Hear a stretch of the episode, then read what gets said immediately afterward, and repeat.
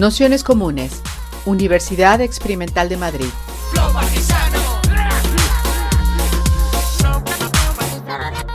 Toda la información en nuestro canal de Telegram Nociones Comunes o en nuestra web traficantes.net barra formación. Bienvenidas, bienvenidos, bienvenides a este curso Filosofía Feminista de Combate 2, que ya vamos eh, por, la, por la cuarta sesión, si no recuerdo mal, que dedicamos a, Nancy Fraser. Si, hacemos un poquito de memoria, tuvimos un primer bloque en el que eh, vinculábamos de alguna manera eh, esos movimientos feministas a las luchas revolucionarias del siglo XIX, en especial eh, los socialismos utópicos, las comuneras y también las luchas de las mujeres anarquistas, aunque no solo, también librepensadoras, espiritistas, racionalistas que, estuvimos viendo. Un segundo bloque que queríamos eh, hacer, aunque fuese relativamente corto, con ese feminismo que arranca en los años 50 y, 60. Eh, Nancy Fraser nace en el año 47, por ponerlo en contexto, es una eh, mujer, una feminista que tiene ya 20 años cuando llegan los mayos del 68 y cuando de alguna manera ella políticamente crece y piensa eh, y se forma como pensadora y activista feminista en ese, en ese contexto, que es importante decirlo porque lo hablábamos justo con Monse, que antes de empezar la, la charla, una de las cuestiones más interesantes de Nancy Fraser es que ella está escribiendo eh, y pensando las luchas feministas en los últimos 50 años, ¿no? es decir, que es una persona de referencia en, eh, todo este tiempo y por lo tanto es un buen, sus textos son un buen lugar donde eh, trazar eh, recorridos pues, de larga duración ¿no? y precisamente eh, poniendo el foco en, algunos elementos que nos interesaban. ¿no? Es decir, precisamente Nancy Fraser es una de las autoras de los movimientos feministas que, de las que primero se separa, al menos desde el feminismo blanco en Estados Unidos, de las líneas feministas liberales, por decirlo así. Eso le confiere un, carácter a su pensamiento bastante interesante en lo que tiene que ver con la idea de justicia, con la cuestión de la clase, con la cuestión eh, también eh, socio-reproductiva, como, como diría ella, y también pues en ese recorrido que, trabaja eh, con respecto al eh, trabajo reproductivo, como ya dice en el hogar, eh, luego el patriarcado del salario, luego la idea del doble proveedor y finalmente la pregunta de ahora qué, es decir, a partir de ahora, cómo esa redistribución del trabajo de, cuidados y del cuidado de las redes de, interdependencia en un momento de, de, feroces relaciones capitalistas, por decirlo, por decirlo así. Por lo tanto, nos parecía interesante que, que Nancy Fraser tuviese una, sesión en el, curso porque nos permite bueno, pues hacer muy bien la, transición entre eso, ese feminismo de, los años 60 hasta las eh, ideas básicas de los movimientos feministas en el, futuro. Para la siguiente sesión, que empezamos ya con el bloque del feminismo lesbiano, mandaremos un, un texto mañana por la mañana que igual que otros textos no los hemos puesto como obligatorios, este estaría, estaría muy bien si tenéis la oportunidad de, leerlo. Es un texto de, Carolina Meloni donde precisamente eh, trabaja esa transformación que sufre el feminismo eh, en los años 70. ¿no? Y pues va citando eh, muchas de las autoras que iremos viendo en ese segundo bloque y en qué medida suponen una ruptura, una evolución, un salto adelante dentro del, propio, del propio movimiento, de los movimientos eh, feministas. Eh, para la sesión de hoy eh, tenemos a Montserrat Galcerán, catedrática emérita de Filosofía de la Universidad Complutense de Madrid y bueno, durante muchísimos años una de las asignaturas que daba precisamente era Historia del Movimiento y el Pensamiento Feminista, entre otras muchas eh, asignaturas que, ha impartido en estos años, autora de, un montón de, libros muy interesantes. El otro día citábamos un eh, libro central que es el de la invención del marxismo o algunos de los textos que ha sacado más recientemente en, Traficantes de Sueños, como es Deseo y Libertad o como es también eh, La Bárbara Europa, donde bueno, yo creo que hace un muy buen recorrido de, lo que es todo el pensamiento decolonial, todo el pensamiento postcolonial también y su relación con, el ámbito eh, feminista. Eh, un poco, bueno, pues la intención de, invitar a Monse, que también hace el prólogo a ese librito que tenéis ahí del debate de Judith Butler y Fraser, el que está en medio sobre reconocimiento o redistribución, que sabéis que es una de las ideas que, trata de, trabajar Nancy Fraser y que provocó un intercambio de textos con, Judy Butler sobre la idea de reconocimiento y redistribución que quizá hoy podamos tener un ratito para, entrar. Y, nada más, pues eh, agradeceros a todos, a todas y a todos que estéis eh, por aquí y muy especialmente a Monse que prácticamente dobletes, eh, una charla por semana, la tenemos en Nociones Comunes, que se haya venido hasta aquí hoy para, la, charla de, para la charla de hoy. Así que nada, muchas gracias y adelante. Eh, muchas gracias, Pablo, y muchas gracias a, todas vosotras por, por, la asistencia, bueno, y a las personas que estén por ahí viéndonos. Y eh, nada, vamos a hablar hoy de Nancy Fraser. No sé si tuvisteis ocasión de oírla cuando vino a dar una charla a Reina Sofía hará como cuatro años, ¿puede ser? ¿Te acuerdas? Sí, más o menos. Más o menos, algunas estuvisteis, ¿no? Porque, bueno, es una autora reconocida, una feminista, digamos, de las clásicas, que podríamos clasificarla como perteneciente a lo que podríamos llamar una especie de feminismo anglosajón de raíz socialista, que fue muy importante en los años 70, sobre todo. Aunque, eh, claro, ella era joven, en esa época tenía veintipocos años, y se lanzó al movimiento feminista, a lo que se, llama el feminismo de la segunda ola, del cual habla repetidamente.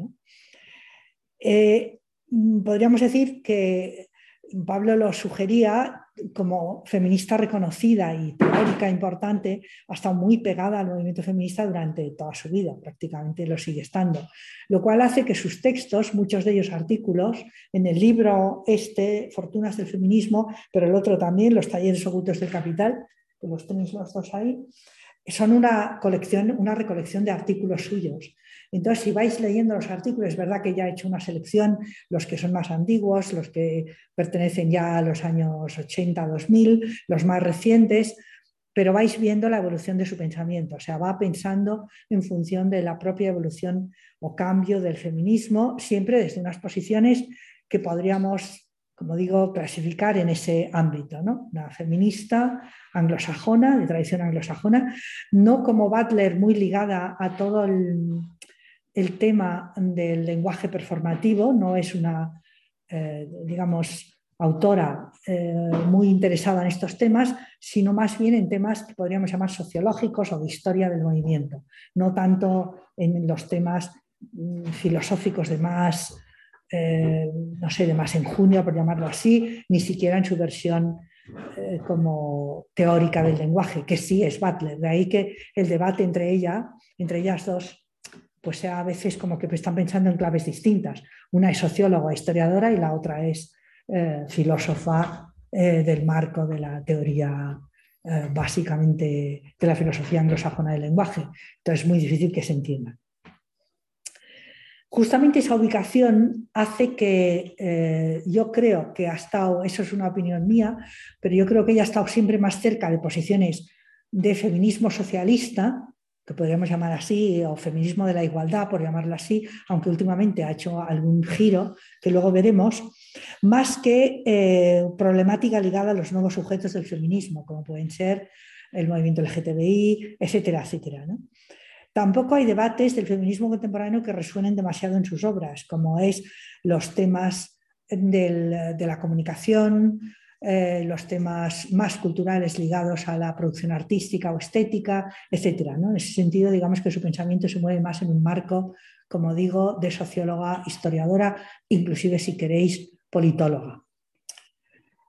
Eh, uno de sus temas de partida y que creo que hay que tener muy en cuenta a la hora de eh, centrar su pensamiento es toda la preocupación por la justicia social.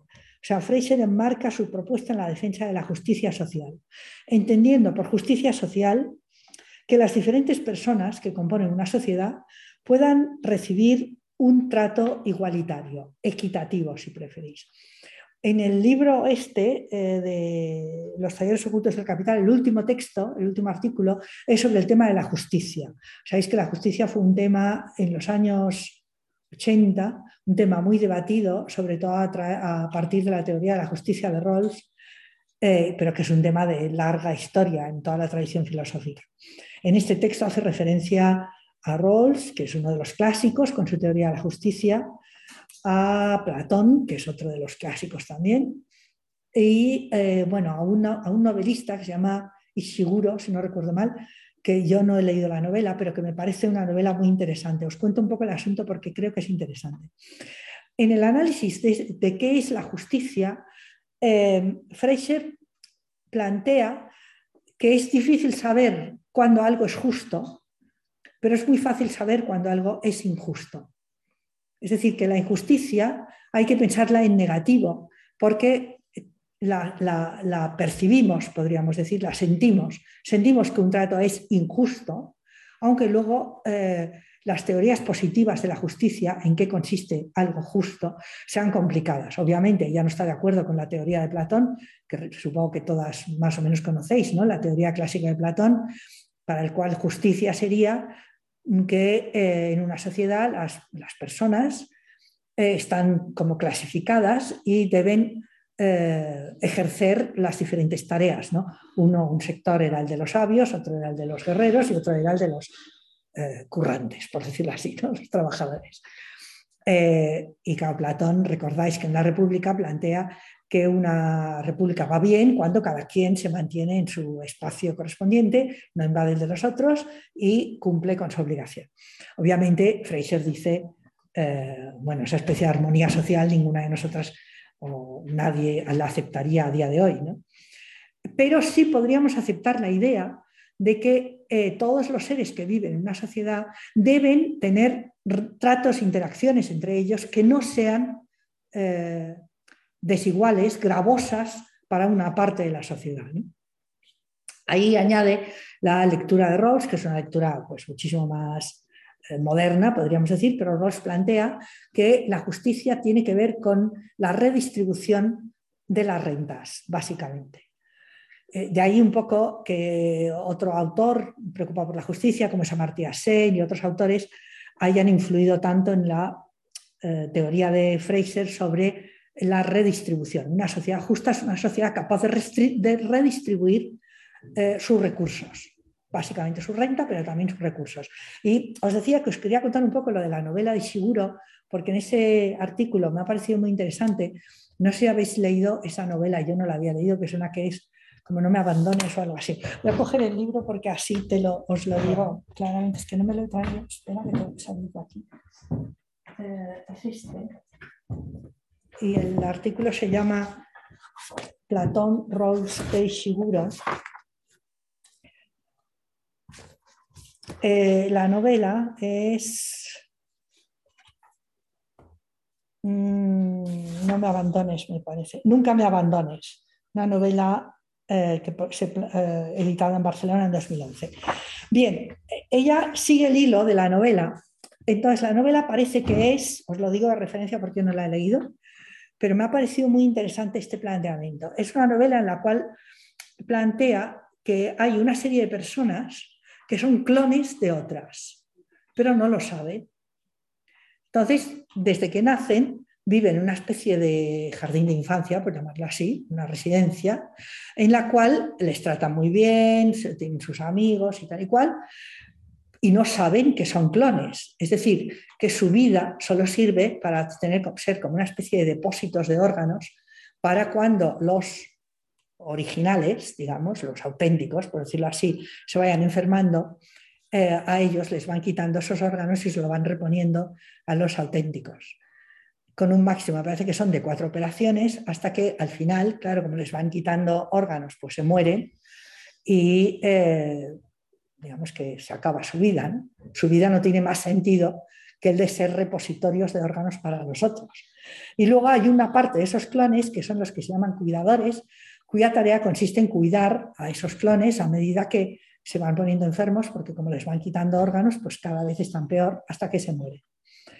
Y la, digamos que la protagonista de la novela es, o los protagonistas son como tres amigos, eh, uno de los una de las cuales es la, eh, la, que, la cuidadora, otros dos son los que van a ser sometidos a esas operaciones y eh, al final ella decide que eso ya no lo puede soportar y que prefiere transformarse en donante, por decirlo así, eh, que no eh, cuidadora, porque los va a ir viendo cómo se mueren uno tras otro. Podríamos decir que toda la lectura de la novela o la interpretación que hace Fraser, que hace Fraser es los clones no saben que son clones, porque son criados en ese lugar donde solo viven ellos pueden creer, no, saben que existen otros que son estos auténticos, no saben que su fin en esta vida es servir de repositorio para esos que van perdiendo sus órganos. Poco a poco, a lo largo de su vida, se van enterando de cómo va yendo la cosa con un sufrimiento desmesurado y hasta que al final se mueren, porque su vida no tiene más objetivo que ese. Pero al faltarles eh, ese conocimiento ¿no? y al faltarles eh, un discurso que les explique cuál es su papel en este mundo, por decirlo así, o en ese mundo de los clones, son incapaces de eh, comunicar su malestar, por decirlo así, y de rebelarse contra él, porque les falta discurso, les falta interpretación. Como máximo pueden llegar a comprender que han nacido para eso, eh, pero no, no, tienen posibilidad, podríamos decir, de interpretarlo de otra manera. Y eso también, claro, es una manera, podríamos decir, lleva implícita una crítica a toda la manipulación de una serie de personas que pueden estar ocupando determinados lugares sociales de servir para otros, pero que no tienen herramientas para teorizarlo y por tanto, digamos, su, su vida se consume en un sufrimiento eh, increíble. ¿no? Y de ahí podrías hacer el paralelismo eh, feminista. Muchas mujeres que de alguna manera eh, sufren enormemente, pero que no son conscientes de que podrían vivir de otra manera y a las que les faltan esas herramientas. ¿no? Ese sería un poco el mensaje de esa novela. Y a partir de esa idea de que la injusticia se sufre, pero es difícil tematizarla como injusticia, porque eh, la puedes atribuir pues, a mala suerte, a tu situación personal, a que eh, pues no has tenido la capacidad, a que estás ubicada en un lugar ni se sabe, etcétera, etcétera.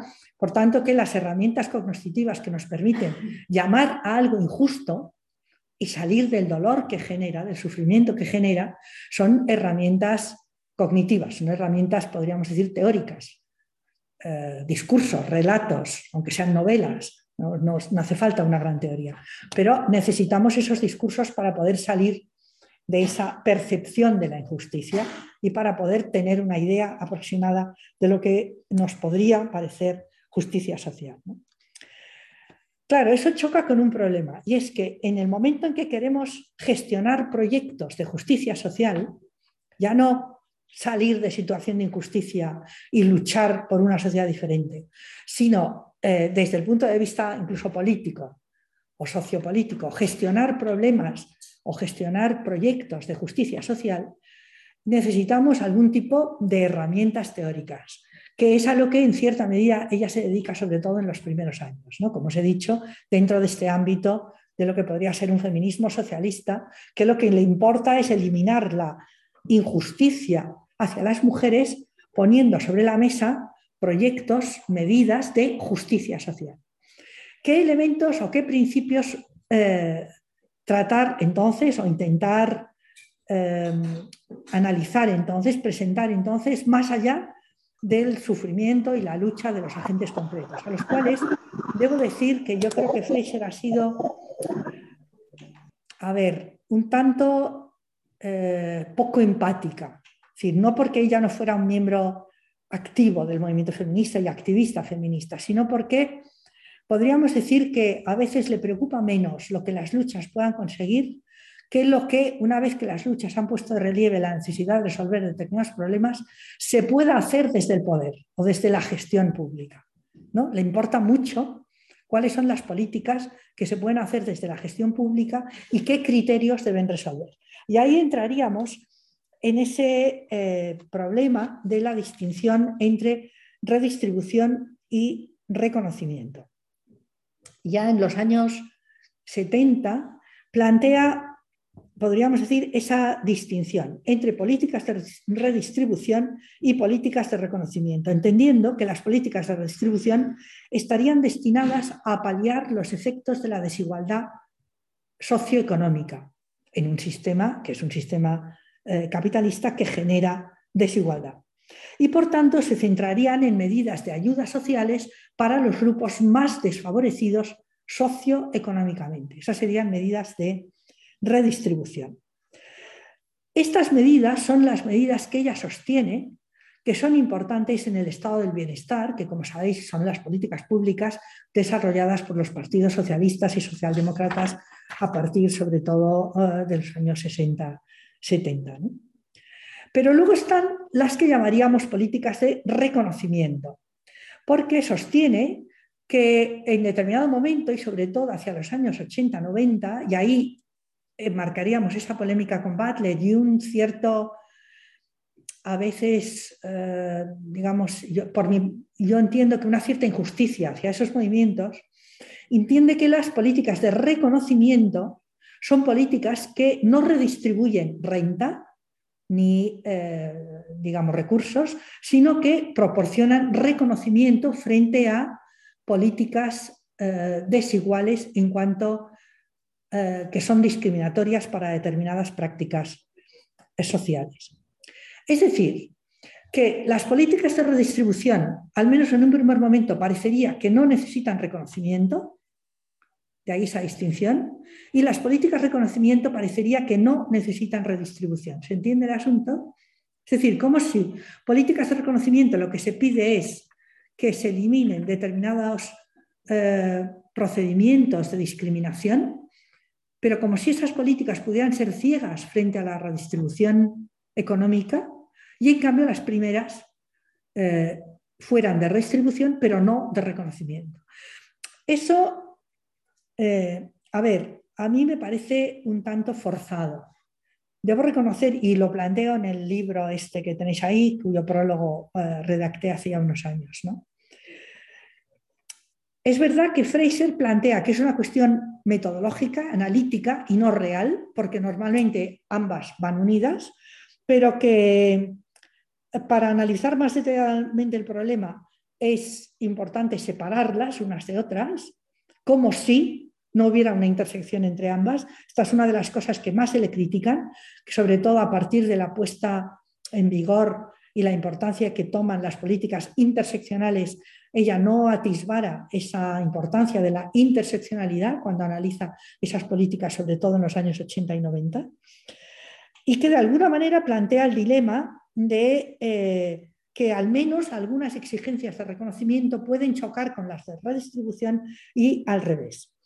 Por ejemplo, en uno de los textos que no está recogido en este libro, pero que a mí no me parece uno de los textos mejores suyos, es posible que por eso no lo haya, recogido, plantea eh, que en Estados Unidos las políticas de redistribución eh, han podido generar determinados guetos raciales y eh, de género, cuando se plantea el famoso problema, que no sé si recordáis, de las madres afroamericanas que recibían ayudas por tener hijos a su cargo, etcétera, etcétera. Ese sería un punto en el que las políticas de redistribución podríamos decir que chocan con las de reconocimiento, porque generan un efecto perverso, que es la de guetizar a las personas que reciben estas ayudas. Y ahí yo creo que una aproximación más interseccional hubiera sido interesante. Ella lo plantea como un dilema. ¿no? ¿Qué hacer en estos casos? ¿Hay que ayudar a estas personas o no? ¿Y cómo hay que ayudarlas y de qué manera? Puesto que eh, estas ayudas de redistribución generan estos efectos eh, perversos. Posteriormente, ya eh, a principios del 2000, finales de los 90 e inicio del 2000, empieza a plantear cómo eh, en el marco de lo que son, eh, no sé si recordáis, todo el auge del posmodernismo y las teorías de la diferencia, y etcétera, etcétera, empieza a plantear cómo las problemáticas de reconocimiento van en muchos casos ligadas al reconocimiento de identidades específicas, identidades lesbianas, identidades gays, identidades trans, identidades tal. Y cómo esto genera a su vez un problema dentro del feminismo, porque mientras que ese feminismo de corte socialista había entendido una redistribución hacia las mujeres en su globalidad para eliminar la discriminación de la que somos objeto o hemos sido objeto, al, haber esa proliferación de identidades, cada una de las cuales va, va exigiendo un reconocimiento de prácticas específicas, aunque no lleven aparejada una redistribución de renta, sin embargo, rompe el movimiento feminista y sobre todo pone en cuestión el punto de vista universal que para él es el punto de vista de clase, o para ella es un punto de vista de clase. Es decir, que mientras que la redistribución genera unidad de clase, aunque tenga ese efecto perverso al que me he referido anteriormente, el reconocimiento genera eh, diversificación, podríamos decir incluso separatismo dentro del movimiento, porque son eh, reivindicaciones ligadas a identidades específicas de un colectivo específico. Por tanto, es más fácil, aunque eso lo dirá un poco posteriormente, es más fácil que estos movimientos ligados a la identidad se liguen con el neoliberalismo que no los movimientos ligados a la clase. ¿no? Porque generan, podríamos decir, esos eh, colectivos podríamos decir, centrados en el reconocimiento de sí mismos. En el texto este anterior, en el de redistribución o reconocimiento, lo plantea de un modo un poco brutal a mi modo de ver, pero creo que puede ser eh, interesante a la hora de clarificar sus posiciones. Fraser argumenta, las cosas están bastante claras en ambos extremos de nuestro espectro conceptual, poniendo clase eh, o redistribución y reconocimiento, clase e identidad en los extremos de una especie de abanico. Cuando consideramos comunidades que se aproximan al tipo ideal de la clase obrera explotada, nos enfrentamos con injusticias distributivas que requieren soluciones redistributivas. Por el contrario, cuando consideramos comunidades que se aproximan al tipo ideal de las sexualidades despreciadas, nos enfrentamos con injusticias de reconocimiento inadecuado que requieren soluciones de reconocimiento. Veis que hay como una distinción muy tajante entre unas y otras. Luego diré en su favor que reconoce que eso pudo ser un error, que era demasiado tajante, ¿no? pero haberlo planteado de un modo tan tajante creo que clarifica también el mapa.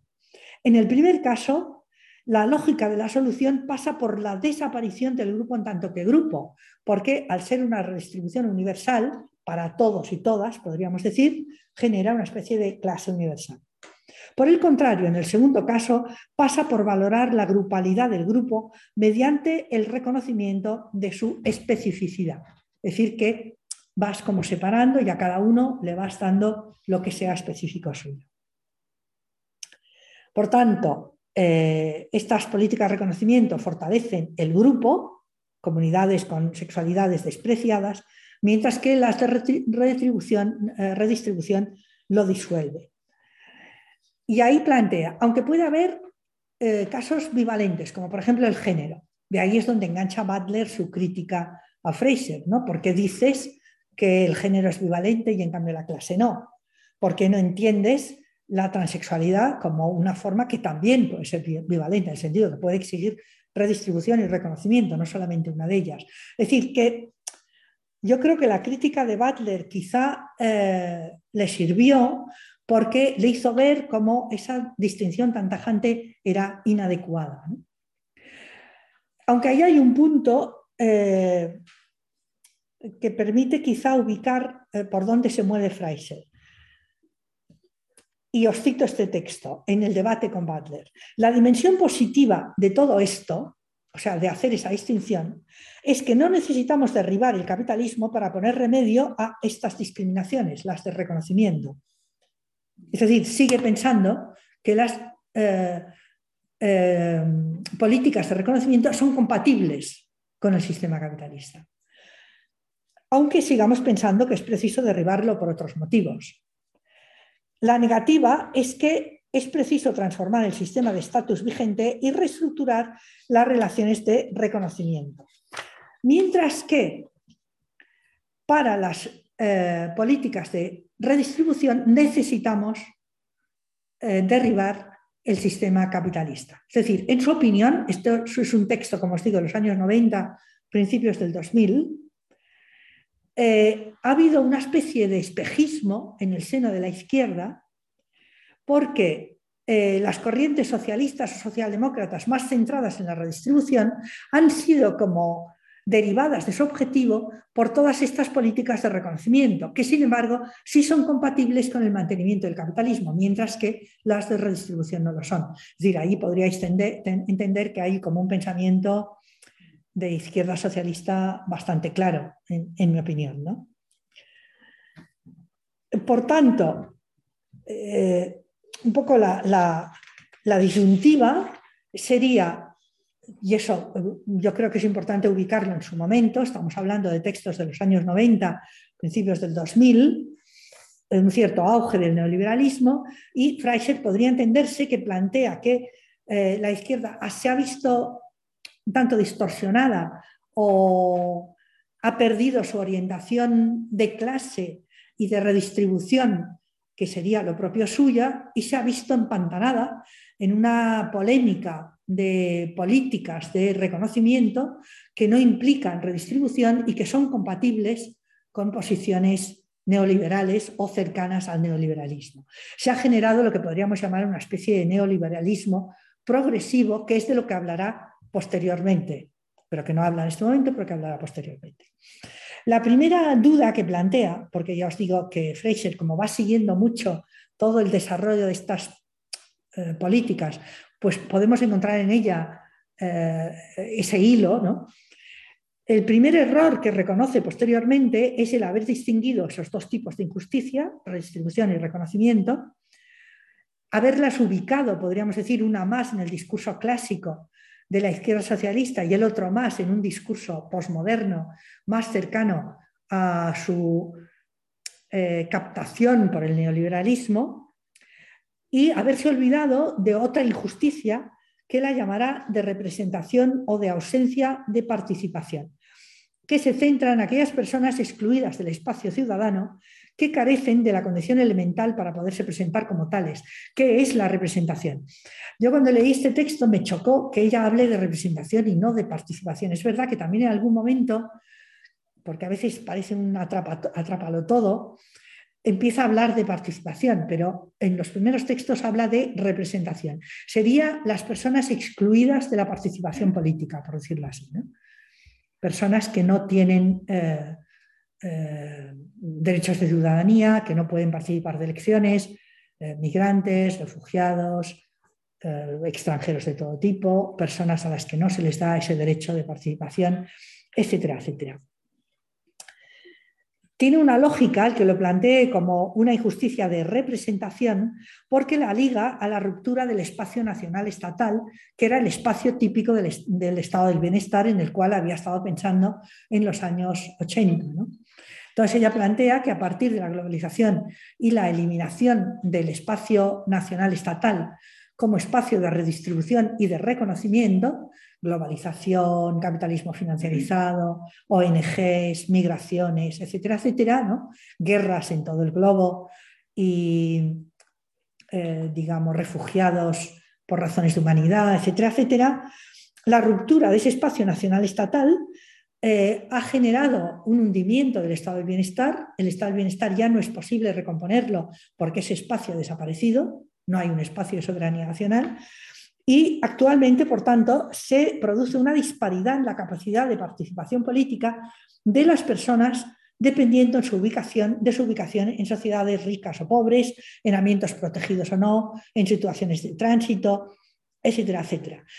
Dimensión que afecta fundamentalmente a la capacidad que las personas tienen para eh, presentar exigencias o plantear exigencias democráticas. Y por tanto se genera como una especie de espacio de no derechos, ya no de no eh, capacidad de obtención de rentas, ya no de no capacidad para exigir la eliminación de injusticias ligadas al género o a otro tipo de discriminaciones de este tipo, sino una imposibilidad de existir como ciudadano. De ahí, si queréis ligarlo a la novela que decíamos antes de los clones. ¿no?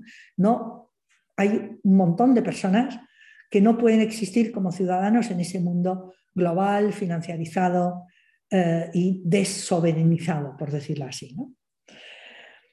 Ahí yo creo que, porque Fraser siempre, bueno, tiene cosas muy interesantes, pero a la vez le falta algo que es poco sensible a la dimensión biopolítica que es crucial para vivir en condiciones dignas. Es decir, incluso en las luchas por el reconocimiento tiene poca sensibilidad frente a las luchas que podríamos llamar biopolíticas, ¿no?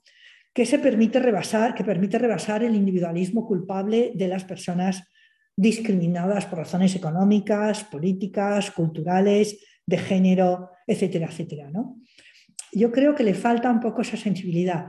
Justamente su crítica a la identidad, que la, antes a la identidad la diferencia, que os he mencionado antes, ligada al auge de las posiciones posmodernas, le hace, yo creo, no entender o entender poco cómo eh, la identidad para grupos discriminados, sea una identidad eh, X, la que sea, eh, aunque pueda romper aparentemente movimientos más universales, y ahí podríamos entender, colocar incluso el movimiento feminista, puede ser un elemento de orgullo de grupo y una herramienta política muy importante, cosa que otras autoras ponen de relieve, como la famosa Spivak, supongo, etcétera, cuando habla de esa identidad como una herramienta estratégica, etcétera. ¿no? Y yo diría que incluso lo podríamos añadir al famoso tema de la clase. La clase sin identidad de clase no deja de ser, eh, pues bueno, una colección de personas colocadas en una determinada ubicación. La clase se convierte en un sujeto político cuando es incorporada por las personas eh, afectadas, ¿no? cuando se le da, se la dota de cultura, de memoria, de teoría, de lucha, etcétera, etcétera, cuando tiene esa dimensión que atrapa los cuerpos de las personas. Yo creo que esa dimensión biopolítica, eh, Fraser es bastante poco sensible a ella, porque, y eso se ve también en la polémica con Butler, no se coloca en el punto de vista de eh, los procesos colectivos de lucha para exigir el reconocimiento, sino desde el punto de vista de las políticas públicas de las exigencias de reconocimiento, que es un punto de vista un poco distinto. O sea que esa dimensión ahí mm, normalmente es difícil encontrarla. Y eh, lo mismo cuando introduce ese tercer elemento, que es el elemento de la representación o la participación.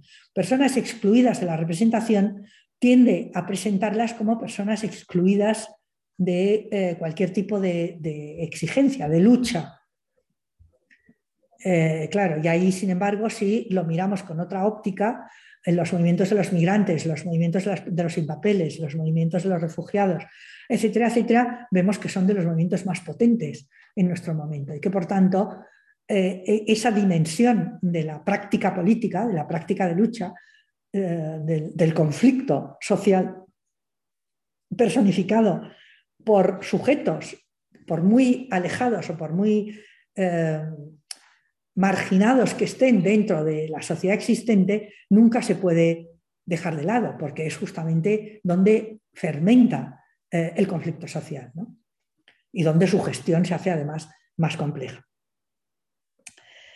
Podríamos decir, por tanto, que siempre de alguna manera Fraser es un poco ambivalente, podríamos decir, ¿no? en esa ubicación eh, un tanto incómoda en la cual ella está situada, como con un pie en la academia, en la gestión, y otro pie, otro ojo y otra oreja siempre abierta a lo que se produce socialmente.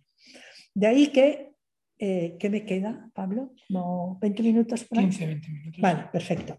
De ahí que yo creo que el movimiento de Occupy, que sabéis que tuvo lugar en Nueva York en 2012, el movimiento de los indignados, de las plazas, eh, tanto la Plaza Tajir como la Puerta del Sol, como la Plaza Sintagma, etcétera, etcétera, ¿no? el movimiento de las plazas, un poco la sacara de esa podríamos decir, de esa ubicación relativamente incómoda, pero por otra parte también cómoda en la academia americana, y la ha hecho eh, ampliar sus preocupaciones a partir de eh, la eh, utilización o la incorporación de la tesis de que vivimos en una crisis que califica de crisis general, a un tiempo social, económica, política, ecológica y yo añadiría que ideológica. Es decir, los últimos textos, ya los textos de a partir del 2012, 13, 14, 15 en adelante, hasta los últimos, vemos que hay un poco la ampliación de, esta, de estas miras. Eh, cuando sostiene que estamos viviendo una crisis general parecida a la que se vivió a la que vivió Polanyi. Polanyi es otro de sus autores de referencia, La Gran Transformación, supongo que muchas de vosotras la habréis leído, es un texto clásico de Polanyi, eh, La Gran Crisis de los años 30, que Polanyi también tematizó. Eh, y entonces, a partir de ahí, empieza a pensar como eh, desde posiciones feministas, pero en otro tipo de feminismo, un feminismo ya sensible a este momento de crisis. Esta crisis ha supuesto, como os decía antes, el, hundimiento del estado del bienestar, que era la apuesta política socialista o socialdemócrata y en la cual había eh, este, un poco este lobby feminista de las feministas socialistas, del feminismo de la igualdad, para exigir esa redistribución hacia eh, las mujeres. Y ha supuesto, por otra parte, un ascenso del neoliberalismo a partir, como digo, prácticamente ya del inicio del siglo, que, y ahí eso me parece importante mm, remarcarlo en la lectura que hace Fraser, ha sido capaz de incorporar eh, exigencias de emancipación de las mujeres y del feminismo clásico, pero eh, introduciéndolas dentro de la horma individualista y meritocrática. Ya no estamos hablando del feminismo liberal, feminismo liberal decimonónico, podríamos decir, sino que estamos hablando de una alianza perversa, dice Fraser, entre el neoliberalismo y una parte del feminismo del norte. Bueno, y no sé si también una parte del feminismo del sur. Para escandalizaros, eso no lo dice Fraser, eso lo digo yo, podríamos ver en Ayuso un modelo de este tipo de alianza perversa entre una especie de feminismo individualista, meritocrático, yo me lo valgo, yo lo quiero, yo lo quiero todo, yo salgo cuando me da la gana, yo tengo las relaciones que, quiero, eh, no le debo nada a nadie, etcétera, etcétera, y meritocrático, estoy aquí porque, porque quiero, porque pujo, etcétera, etcétera. Es decir, que a una una cierta vertiente de emancipación del feminismo más clásico con el discurso neoliberal. Y según ella, eso es lo que ha ocurrido, yo creo que ahí yo le daría la razón, en los últimos años con una parte del feminismo, es decir, mujeres de este tipo. Tal vez por eso ella vira dando mayor atención a los feminismos del sur, movimientos de mujeres del sur, incluso feministas descoloniales, despatriarcalizadoras, y a los temas de la reproducción social, vistos ahora como una nueva vertiente de la justicia. Es decir, sigue con esa idea central de la justicia, pero una justicia que ya es vivida, podríamos decir, que es experimentada desde otro ángulo. Eh, antes de pasar a esta última parte, quería un poco leeros su relato de las derivas del feminismo en los últimos 50 años, desde mi opinión, desde mi punto de vista, está demasiado centrada en la propia experiencia personal, en los avatares del feminismo del norte global, eh, pero aún así creo que tiene su interés. Os leo el texto, esto es, es el prólogo a la edición castellana de 2005 del otro libro, Fortunas del Feminismo, que también lo tenéis ahí. Dice, desde la perspectiva actual, es un prólogo a la edición castellana de 2015, por tanto sospecho que estará escrito entre 2014 por ahí. La historia del feminismo de segunda ola parece un drama en tres actos. Bueno, ella piensa un poco en ese marco podríamos llamar, no sé, llamarlo hegeliano me parece mucho, porque no es dialéctico, pero un poco en eso, ¿no? Primero, segundo, tercero, ¿no? Un poco como tesis, antítesis, síntesis, un poco así. No exactamente, pero así. eh, ¿no? un drama en tres actos, ¿no? inicio, eh, culmen, desenlace. El desenlace siempre es el momento actual. Surgido del fermento que rodeaba la nueva izquierda, el movimiento por la emancipación de las mujeres empezó su vida a modo de fuerza insurreccional que cuestionaba la dominación masculina en las sociedades capitalistas de posguerra organizadas por el Estado.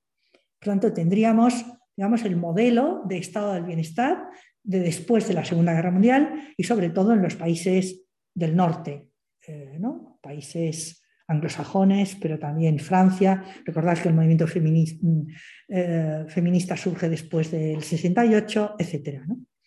En el primer acto, las feministas se unieron con otras corrientes del radicalismo, la NULEF, etcétera, la nueva izquierda, para hacer explotar un imaginario socialdemócrata que había ocultado la injusticia de género y la política tecnocratizada. Insistiendo en que lo personal es político, este movimiento puso de manifiesto el profundo androcentrismo del capitalismo e intentó transformar la sociedad desde la raíz. Estaríamos un poco en ese primer modelo, estado del bienestar, políticas públicas, políticas de redistribución hacia las mujeres, políticas de exigencia e igualdad, etcétera, etcétera. Más tarde, sin embargo, a medida que las energías utópicas comenzaron a decaer, el feminismo de, el feminismo de segunda ola se dejó atraer a la órbita de la política identitaria, que es el segundo paso que habíamos visto. En el segundo acto, sus impulsos transformadores fueron canalizados hacia un nuevo imaginario político que situaba en primer plano la diferencia. Estaríamos años 90. ¿no? Pasando de la redistribución al reconocimiento, el movimiento trasladó su atención a la política cultural en el preciso momento en que el neoliberalismo ascendente declaraba la guerra a la igualdad social. De ahí que las políticas de reconocimiento, que olvidaron hasta cierto punto la redistribución, fueran políticas, como hemos visto, más culturalistas, más ligadas a la identidad de grupo, menos críticas con el capitalismo, etcétera, etcétera. Y que fueron simultáneas o en partes simultáneas con un neoliberalismo ascendente, que engulló, eso lo dice Freixo en otro momento, el propio ideario socialdemócrata, generando lo que llamaríamos, o lo que ella va a llamar neoliberalismo eh, progresista. Más recientemente, al entrar el neoliberalismo en su crisis actual, quizá el impulso de reinventar el radicalismo feminista esté reviviendo en un tercer acto todavía en marcha, podríamos, el podríamos es subrayado por ella en este texto, podríamos ver un feminismo revitalizado unirse a otras fuerzas emancipadoras con el objetivo de someter los mercados desbocados al control democrático. En ese caso, el movimiento recuperaría su espíritu insurreccional al tiempo que fortalecería el marco conceptual que lo caracteriza, la crítica estructural al androcentrismo capitalista, el análisis sistémico de la dominación masculina y una revisión de la democracia y la justicia que tenga en cuenta las cuestiones de género. Es decir, estaríamos como en este tercer acto en el cual, de alguna manera, el modelo o el, el escenario global sería fundamental. En estos últimos textos plantean repetidas ocasiones la vinculación entre las luchas feministas y las posiciones anticapitalistas.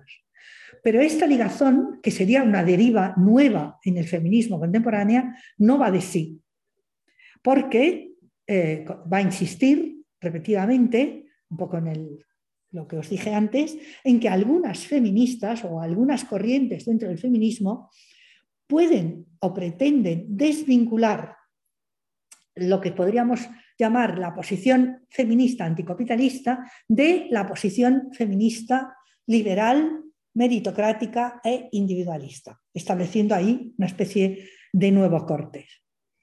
Es decir, no está dicho que el movimiento feminista sin más, eh, o que en el movimiento feminista sin más triunfe la corriente anticapitalista. Parece cada vez más claro, pero eh, eso no está dicho. ¿Cómo podría triunfar? Y este es también otro viraje nuevo en el último pensamiento de Freixo. A partir del problema de la reproducción social, o si queréis, de la propia reproducción inclusive biológica de los seres humanos. El capitalismo, eh, sabéis que se define como un sistema socioeconómico centrado en la obtención de lucro, en la obtención de beneficio, que aprovecha para este fin todos los recursos disponibles, desde la naturaleza, los seres humanos, etcétera, etcétera. En un análisis estático, momentáneo, fotográfico, podríamos decir, ignora las condiciones sociales en que se desarrolla. Pero si introducimos una perspectiva dinámica que, tenga en cuenta cómo se reproduce el sistema y cómo se mantiene, llegamos a la conclusión de que los procesos reproductivos son condiciones de la propia posibilidad del sistema, cuando no son externos, sino que son condiciones de posibilidad. Es decir, no va de sí, eso si algunas habéis visto la sesión anterior de Marx, no va de sí que la reproducción del sistema capitalista conlleve la reproducción social de la especie humana, ni mucho menos del planeta. Puede ocurrir que sean distintas y que diverjan. Pues bien, la tesis de Fraser es que divergen cada vez más, de tal manera que la propia reproducción mercantil capitalista pone en cuestión el sistema de reproducción social. Pero además nos encontramos con que las mujeres estamos colocadas justo en esa intersección entre el sistema mercantil y el sistema de reproducción social, porque por una parte somos trabajadoras en cualquier sector social o en cualquier sector industrial o de servicios y simultáneamente somos reproductoras y cuidadoras de la fuerza de trabajo, de lo que llamaríamos el trabajo doméstico, el trabajo del hogar, el trabajo de cuidados, etcétera, etcétera. Agentes fundamentales en nuestra condición de trabajadoras, de reproductoras y cuidadoras y de consumidoras. Y ahí ella hace especial eh, referencia al movimiento del 8M con ese aspecto. Por tanto, no somos agentes externos, sino agentes internos al sistema, pero que estamos colocados, podríamos decir, con un pie en cada lado. ¿no? Por un lado, como trabajadoras, y por otro lado, o simultáneamente, somos internas y externas al sistema. El sistema de reproducción social, ella lo entiende como un subsistema externo al subsistema de reproducción material. O sea, mantiene esa teoría de los dos sistemas, subsistemas que sabéis que es una tesis central eh, en la economía feminista, ¿no? como dos subsistemas, uno de producción mercantil, otro de reproducción social. Pero las propias mujeres, al estar colocadas en esa intersección, oscilamos. Hay mujeres, y una parte del feminismo con él, que entiende que las mujeres debemos luchar por conseguir un estatus igual al de los hombres, considerando por tal, o sea, como estatus deseable, el de los hombres privilegiados, políticos, financieros, empresarios, etcétera, etcétera. Y eso podemos considerar que una parte de mujeres, inclusive de feministas, que desean esto que siente como una discriminación en el que no podamos acceder a esos puestos. Pero no pone en cuestión la estructura existente de la sociedad ni la realidad de los privilegios, simplemente aspira a compartirlos. Algunas feministas diríamos no son feministas, o sea, son, eh, pues son mujeres, ¿qué le vamos a hacer? pero, pero desde luego feministas no. Bueno, yo creo que Fraser eh, aceptaría que son feministas, descarriadas si queréis, pero, que lo son. O sea, que su lucha por eh, tener esos privilegios, por ocupar esos espacios, por pelear con los varones, por defender su estatus, etcétera, etcétera, forma parte de la lucha emancipatoria feminista. Lo que ocurre es que en una dimensión, eh, podríamos decir, neoliberal. Claro, este tipo de feminismo no ofrece una salida para la mayoría de las mujeres, que por lo general no están en estas posiciones. Y por tanto, repercute o recarga a las mujeres con la tarea de cuidado de la cual ellas eh, intentan salirse. Eh, por tanto, es un resultado de esa alianza perversa entre una parte del feminismo y el neoliberalismo, que va a ampliar la explotación de clase, en este caso, sobre otras mujeres a las cuales no va a considerar sus iguales y, por tanto, va a reproducir esa injusticia de la que hablábamos al principio.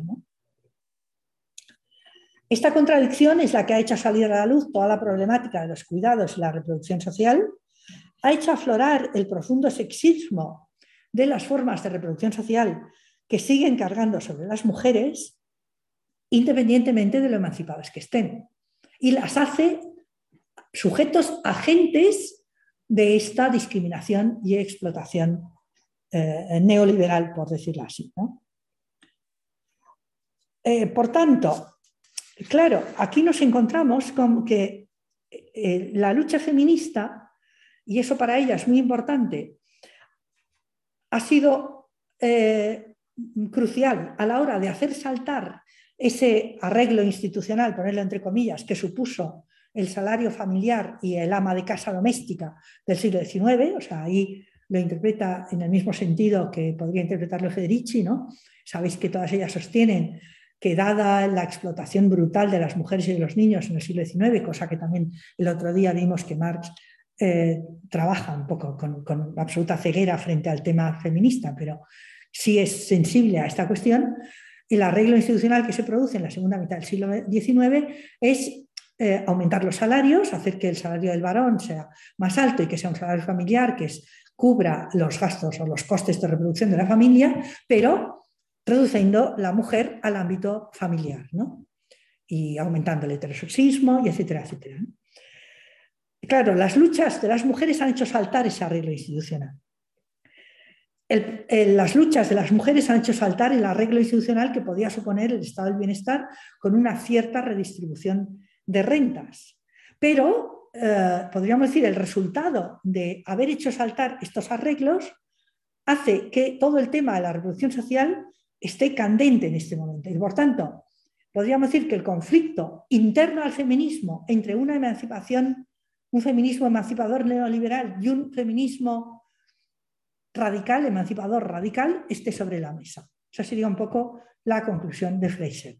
La alianza para que el feminismo radical retome ese carácter utópico que, del que hablaba tiene que ser con esos sectores migrantes, marginados, eh, mujeres precarias, etcétera, etcétera. No con el sector de los eh, privilegiados.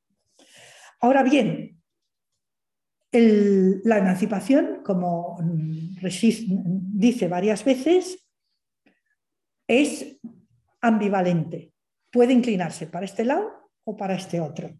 No es evidente, o al menos para ella no lo es, no sé qué deciros, pero es posible que tenga razón, no es evidente que simplemente un feminismo de la emancipación se incline del lado de ese feminismo del 99%, que es el que ella reclama.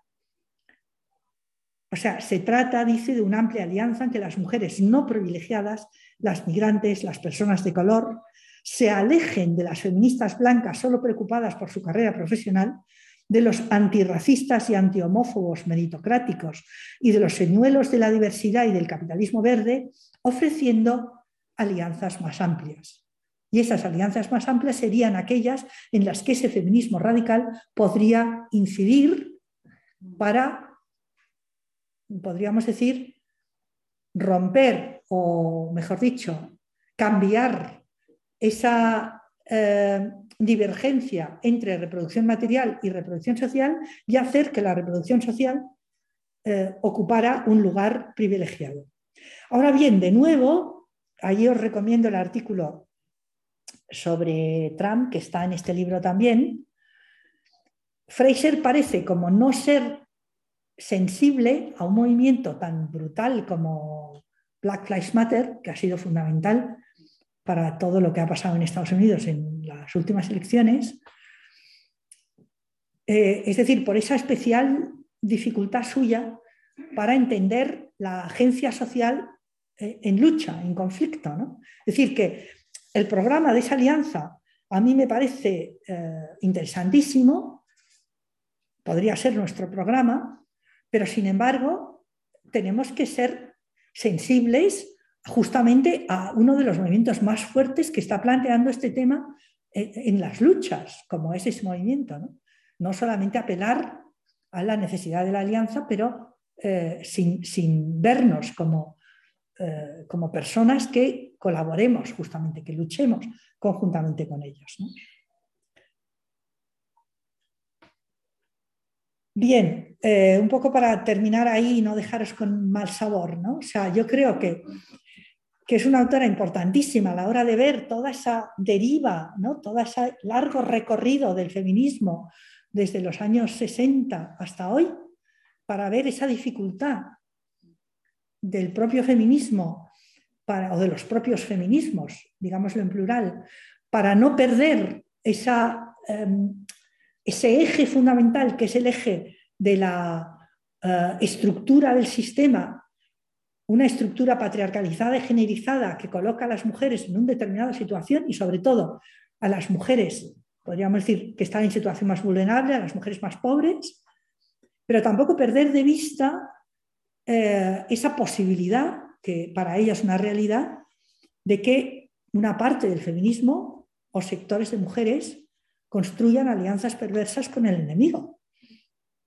que es algo que a veces nos deja un tanto descolocadas, ¿no?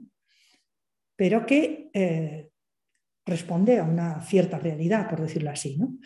La alternativa sería ese feminismo del 99%, pero siendo claras, siendo, teniendo claro que en ese 1% va a haber un 0,5% de mujeres y un 0,25% o un 0,10% de mujeres feministas. Esa podría, podría ser un poco la situación compleja a la cual nos enfrentamos en este momento. Bueno, pues lo dejo aquí y pasamos al debate. Muy bien, pues muchas gracias, Monse. Me la mascarilla para llevar el, micro que, pasamos. Y bueno, pues cualquier cuestión o pregunta, en el chat ya hay una desde hace un rato que por supuesto es sobre el tema de Ayuso. Que, ¿El tema de? De Ayuso. no es feminista. El tema del feminismo neoliberal a la, a la Ayusa, pone, aquí, es muy interesante y creo que también está, como se oye muy a pero ¿qué queréis? Ya las mujeres están en la política y en los consejos de administración. Yo creo que es una pregunta, eh, comentario. Pues, eh, no sé si hay alguna cuestión más. O sea, no sé si no os ponen los pelos de punta, ¿no? Esa especie de, eh, ¿no? Eh, pero bueno, tendremos que echar cuentas con eso también, claro. Por ejemplo, hay otro artículo que también es interesante en este, en este libro, en el cual plantea eh, un tema que se había discutido mucho en Estados Unidos, el de mujeres en Google, jóvenes ingenieras, informáticas, etcétera. ¿no? no sé si sabéis, yo no lo sabía, o sea, ella lo cuenta, que hubo un programa de Google para pagarles la congelación de los óvulos. De tal manera que si tú eras de los óvulos, de tal manera que si eras una ingeniera joven de veintitantos, treinta años, entonces te ofrecían ese tratamiento para eh, congelarte, que te congelaras los óvulos, que es un tratamiento que cuesta un, dineral, eh, de tal manera que cuando tuvieras pues 50 eh, pudieras descongelarlos y tener tus hijos te los implantan y ya está. Eh, claro, pero era una manera como que la empresa entendía que cuando tú eres productiva es cuando tienes 30, 40 y es la etapa en la cual, eh, pues claro, muchas mujeres nos quedamos embarazadas, tenemos hijos, baja nuestra productividad y tal y cual, entonces de una manera, entonces ella planteaba que, eh, que había como un debate en el movimiento feminista y feministas que defendían esas políticas porque era una manera como de, bueno, como de, emanciparte, por decirlo así, de tener tu vida, tener tu trabajo, tener tu dinero y cuando quieras tener hijos ya los tendrás.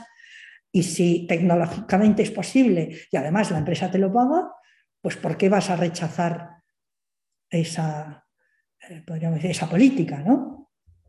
Es decir, que, que ahí hay problemas bueno, que a mí me resultan un poco escalofriantes, pero que supongo que compañeras nuestras de 25 años o de 20 o de 30 se plantearán, ¿no? Porque realmente es un tema que está sobre la mesa. Es decir, esa especie de alianza perversa entre empresas tecnológicas punteras eh, que te ofrecen manera de salvar la dificultad eh, de, la reproducción, pero que atentan a mi modo de ver contra la propia reproducción social, porque claro, no es solamente para ir a los hijos, es cuidarlos, atenderlos. Con 60 años yo no me veo capaz, pero bueno, yo qué sé. Es decir, que son problemas como para pensar también. y supongo que, claro, esa especie de feminismo neoliberal pues va por esa, por esa línea, ¿no? Una emancipación individual, personal, eh, de mujeres jóvenes que, sin embargo, tienen, eh, son capaces de, de, tener, no sé, yo pienso en grandes periodistas, en grandes empresarias, en cantantes, en artistas de cine, en estrellas, en este tipo de mujeres, ¿no? que sin embargo aparecen en los medios como feministas. No sé, no os voy a poner nombres, pero seguro que os viene a la cabeza más de una. Y posiblemente lo sean y estén muy emancipadas, pero que plantean problemas como muy distintos a, un feminismo, no enraizado en los cuerpos de personas eh, en, una situación de gran vulnerabilidad, ¿no? y que plantean el problema de la reproducción social, o sea, la reproducción biológica de la especie. Pero bueno, sigamos. Comentario en el chat también Ana Belén, por desgracia a nivel profesional las mujeres que ha visto llegar lejos ha sido con una, con una actitud masculina, en absoluto feminista. Dice que en su campo profesional al menos, que es la experiencia que, que tiene. Es un, también otro, otro comentario. ¿Pero qué decía? que, a nivel profesional, por desgracia, eh, las mujeres que ella ha visto llegar lejos ha sido porque han mantenido una actitud masculina y no tanto, no tanto feminista, que esa es su, experiencia. Aunque se, se, declaren feministas o no. Ah, eso ya. ya. a ver si lo puedes aclarar.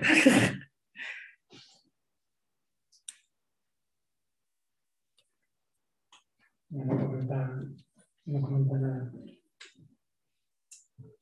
O sea, no sé si querríais decir... Sí, ah, vale, perfecto.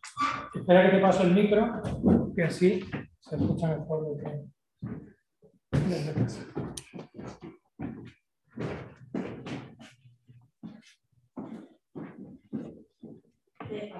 Eh, eso que lo has comentado de, de, tema de la computación de uso aquí hace un par de semanas que presentó un libro eh, el mercado reproductivo, que era de Sara La Fuente, y, y hablaba justo de, justo de eso, cómo se ha aprovechado ese, ese, ese, problema, obviamente que se nos ha quedado a nosotras, hemos aprovechado el capitalismo para crear un nuevo mercado que es el reproductivo en el que España, al parecer, somos, hay un turismo de, que llama turismo reproductivo, el gobierno de aquí a eh, porque en España sí te permite la donación de óvulos. Era solo para. Ya. No, yo quería solamente plantear el, el dilema de siempre. Luchamos dentro del sistema, luchamos fuera. Entonces, somos siempre nosotras final que tenemos que decidir esto.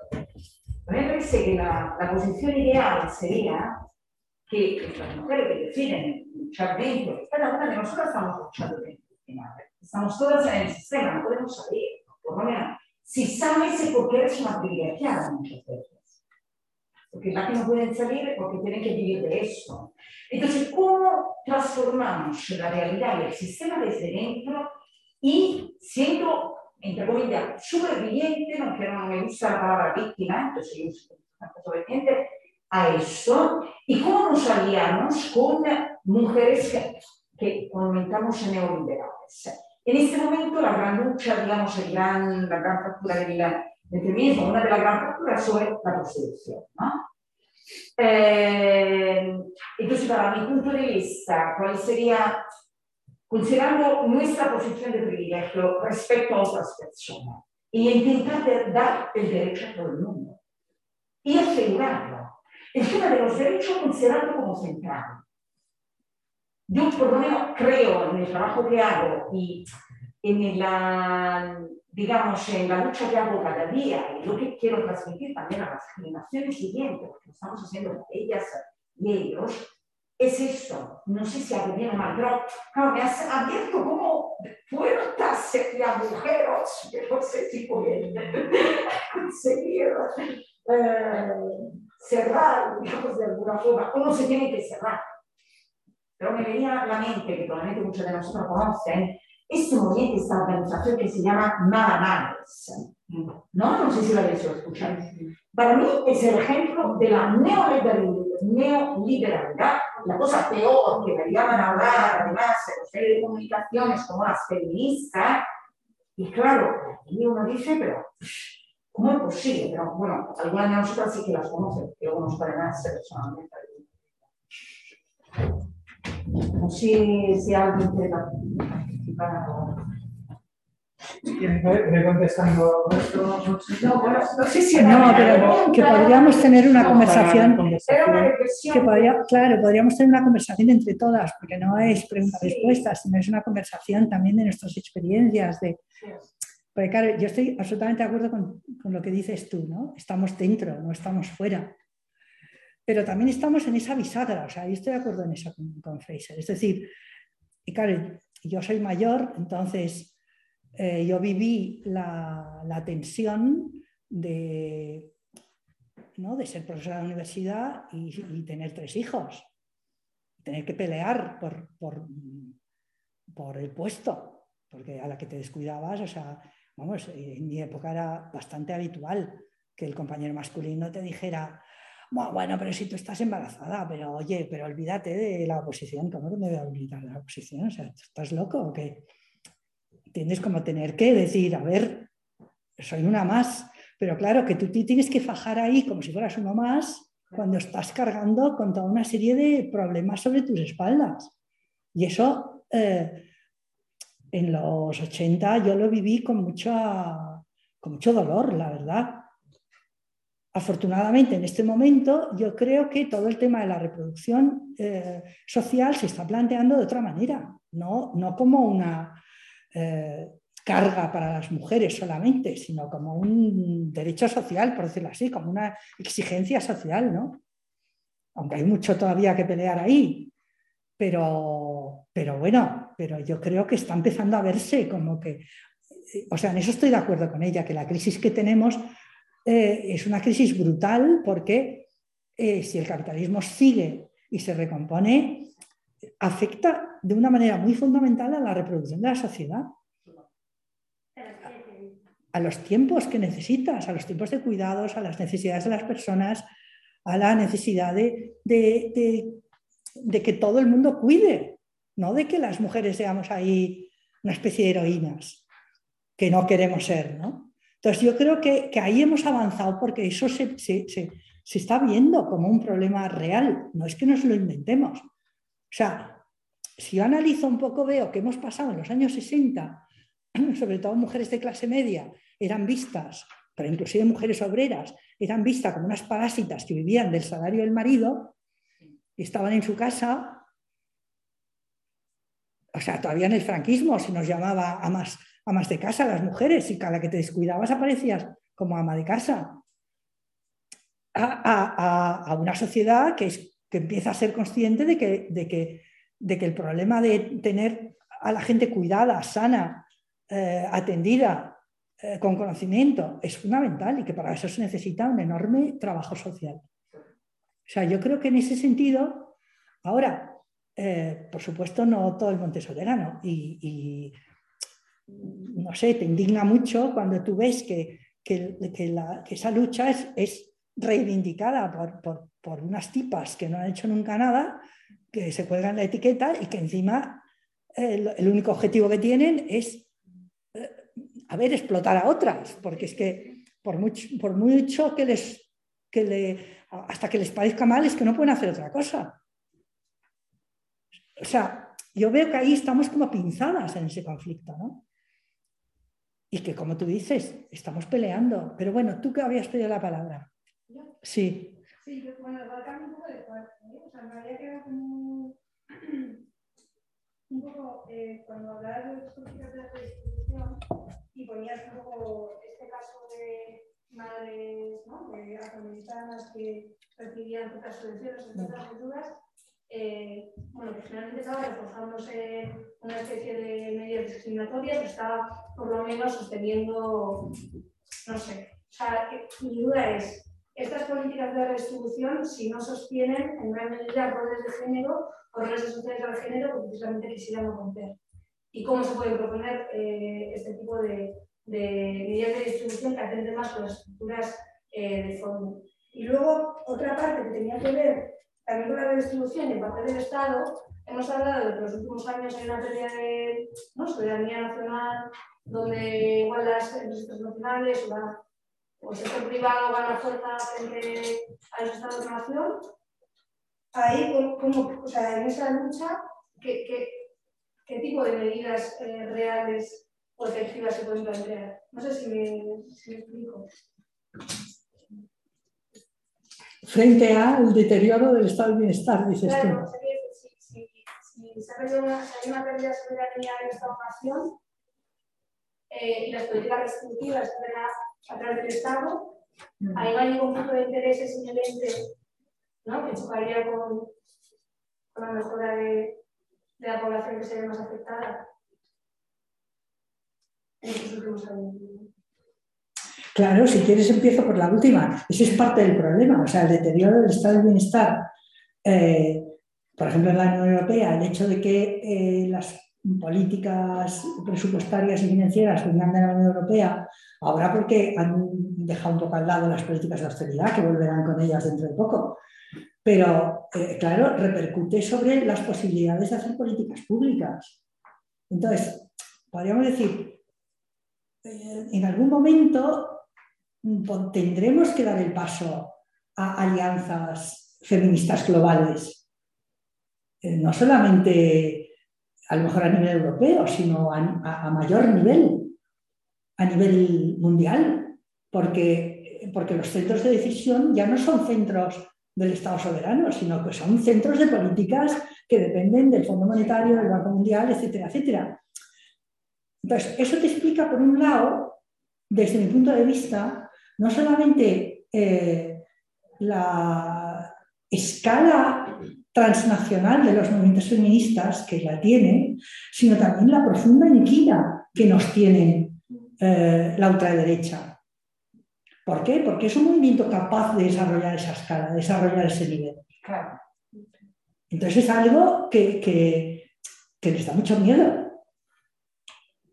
porque no solamente ponemos en cuestión esa regla institucional, o hemos puesto en cuestión esa regla institucional que era la familia nuclear, y no solamente hemos puesto de relieve el rasgo andrógino o androcéntrico, mejor dicho, del estado del bienestar, sino que peleamos eh, contra la, la supeditación del bienestar social de las personas a la reproducción del capital.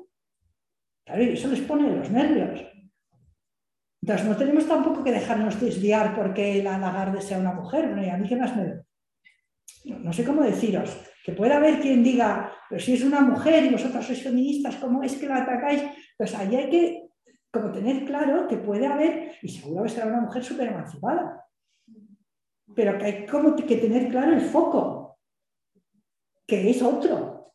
Pero claro, eso nos exige bueno, pues, bueno, cosas que también de todas maneras están ahí. Los movimientos feministas son transnacionales, son globales. El 8M se ha hecho en infinidad de sitios. O sea, yo creo que el interés por capturar el feminismo, por fracturarlo y por eh, incriminarlo, dijéramos así, criminalizarlo, es patente, porque realmente somos un peligro. Y volvería al tema que planteabas antes, claro. Lo que se plantea sobre todo a finales de los 90, más en países más desarrollados que el nuestro, porque el nuestro estado del bienestar no pasó de ser muy escaso, era eh, hacer políticas sociales con dimensión de género. O sea, un poco, mm, no exactamente lo que dice Fraser, o sea, no puedes hacer una política social de redistribución ciega al género, porque entonces generas ese tipo de cosas. Por tanto, hay que introducir esas dimensiones, igual que hay que introducir otras dimensiones, dimensiones, eh, podríamos decir, eh, en relación con vulnerabilidad social, en relación con eh, personas no reconocidas, etcétera, etcétera. Hay que introducir esas dimensiones. No puedes pensar que la política de redistribución basta con redistribuir un dinero y punto porque entonces genera ese tipo de efectos. Tiene que ir ligada al reconocimiento. Por eso a mí esa distinción me parece, aunque ella, como os he dicho, lo reconoce, me parece más tajante. Porque el punto de llegada era ver cómo las políticas públicas tienen que ser políticas interseccionales y sensibles a todo este tipo de puntos. De lo contrario, son desastrosas. refuerza, eh, los mecanismos de exclusión. Es decir, tienen que tener ese objetivo. Y eso se ve muy claramente en políticas, eh, por ejemplo, en políticas contra la violencia, en políticas de este tipo. ¿no? Eh, las políticas contra la violencia, si no son políticas que tengan en el punto de mira la, subjetivación de la persona, es que se convierte en una victimización de las mujeres terrible. Entonces ahí hay que introducir toda esta dimensión de la propia subjetividad de las mujeres, cómo vivimos nuestras experiencias de vida y cómo somos capaces de eh, pelear contra ellas, aunque evidentemente en algunos casos, pues, bueno, la cosa es complicada. Hay una pregunta en el, en el chat que, que, es de Isabela, que dice, Monserrat, ¿podrías explicar un poco más por qué Fraser no comprende la agencia de, de, movimientos como Black Lives Matter, eh, cómo lo justifica? Porque estaría intentando paliar esa injusticia de representación de la que ella habla también, ¿no? Sí, sin duda, pero no lo justifica, simplemente no lo menciona. O sea, la, la falta, por decir así, la ausencia, la nota el lector o la lectora. Es posible que algunos lectores no la notan, yo la noto. O sea, noto que no hay esa dimensión de, la atención a las luchas sociales y a los sujetos sociales como sujetos activos, sino que eh, en, el, texto este, por ejemplo, de, Trump, eh, no menciona esos movimientos, ¿no? que sin embargo son de los más espectaculares que ha habido. Eh, entonces es como si, no sé, le faltara esa, esa empatía, esa sensibilidad, no, sé cómo explicarlo. ¿no? Eh, cuando habla del sur, por ejemplo, de la importancia de las mujeres del sur, tampoco plantea, tampoco menciona ningún movimiento de mujeres del sur. O sea, ni de las mujeres indias, ni de las mujeres latinas, ni de eh, los movimientos en Latinoamérica. O sea, es como si le faltara esa, esa, sensibilidad. En la discusión que tiene con Butler, que, es un, que los dos artículos son muy interesantes, Butler se coloca desde el punto de vista de un activista como fue ella, ¿no? por el, movimiento ACTAP etcétera, etcétera, ¿no? cuando los enfermos de SIDA, etcétera, etcétera, ¿no? se coloca en ese punto de vista. Que puede ser un punto de vista un tanto parcial, yo no diré que no. O sea, no es un punto de vista universal, es un punto de vista parcial como activista de ese movimiento, ¿no? Pero desde ahí hablas y hablas en un sentido lo más, inclusive que, lo más inclusivo que puedas. Eh, y Fraser no habla desde ese punto de vista, habla desde el punto de vista, podríamos decir, de la feminista o de la teórica social, de, las políticas sociales. No habla desde ese punto de vista. Bueno, es una parcialidad suya, yo qué sé, tampoco se puede tener todo en esta vida, pero yo qué sé le puede decir también. No sé, ¿hay alguna cuestión más?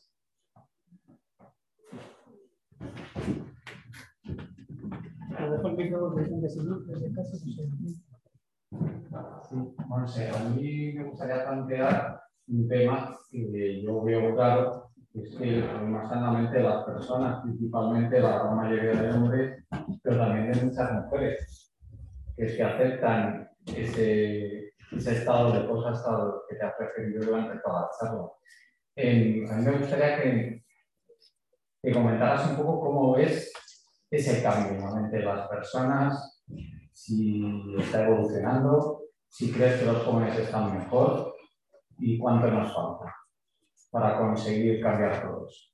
Pues claro, el problema está en esta aceptación de roles.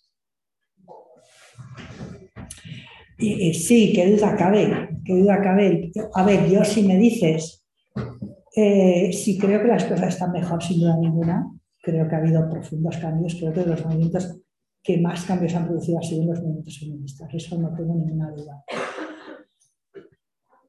O sea, no sé, basta comparar el mundo en el que yo me crié, donde los roles de género eran claros, al mundo de, no sé, de, mis nietas, por decirlo así. O sea, en el mundo donde, donde yo me crié es que eh, mi padre, que, bueno, que era un buen tío, por otra parte, pero no entendía que las mujeres pudiéramos desafiar los roles de género, o sea, que pudiéramos estudiar, que pudiéramos tener una vida propia, que para él el que, el que nos casáramos era un objetivo y escoger un buen marido le parecía la cosa más normal del mundo. Nunca entendió que nos rebeláramos contra eso. Siempre pensó que era, bueno, pues porque estábamos un poco chifladas y porque nos cogió el 68 por medio. Y, sin embargo, yo creo que hoy es difícil defender esos puntos de vista públicamente para una gran mayoría de, de personas, aunque hay una reacción ultraconservadora muy fuerte, como digo, porque nos ve claramente eh, como enemigas, pero porque lo somos. Lo que sí hay, yo, yo creo, ¿eh? lo que sí, o sea, eso no está en discusión, yo creo, que las chicas jóvenes de hoy, las niñas de hoy se van a poder labrar un futuro, eh, bueno, como puedan, en condiciones muy difíciles, pero, pero no en ese sentido. Ahora, lo que sí veo difícil es eh, pelear con, decir, con la desorientación que existe en este momento. ¿no? Con, eh, o sea, yo veo mucha desorientación en el sentido, hay hombres que te preguntan, pero bueno, ¿qué queréis? Si ya sois iguales, si ya lo habéis conseguido, ¿por qué seguís dando la tabarra? ¿no? Es como, como si estuvieran dispuestos a ceder eh, un tanto a niveles de igualdad formal pero ya no me pidas más. ¿no? Como si ahí, como si nos criticaran de que fuéramos demasiado lejos. También veo mujeres que en esa desorientación, mm, como, como que, tienen cierto miedo de lo que pueda suponer una vida propia, ¿no? como que intentan buscar refugios, como refugios sentimentales, afectivos, eh, económicos pocos, pero más, o sea, como que ahí todo el tema de la afectividad, de los cuidados, de las interacciones, de la soledad,